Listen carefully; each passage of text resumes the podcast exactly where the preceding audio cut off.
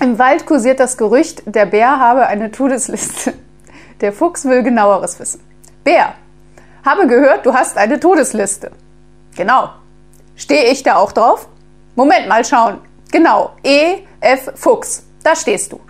Am nächsten Tag wird der Fuchs zerfleischt und tot aufgefunden. Das Reh geht auch zum Bären. Bär, stehe ich auch auf deiner Liste? Moment. P, Q, R, Reh. Da haben wir dich.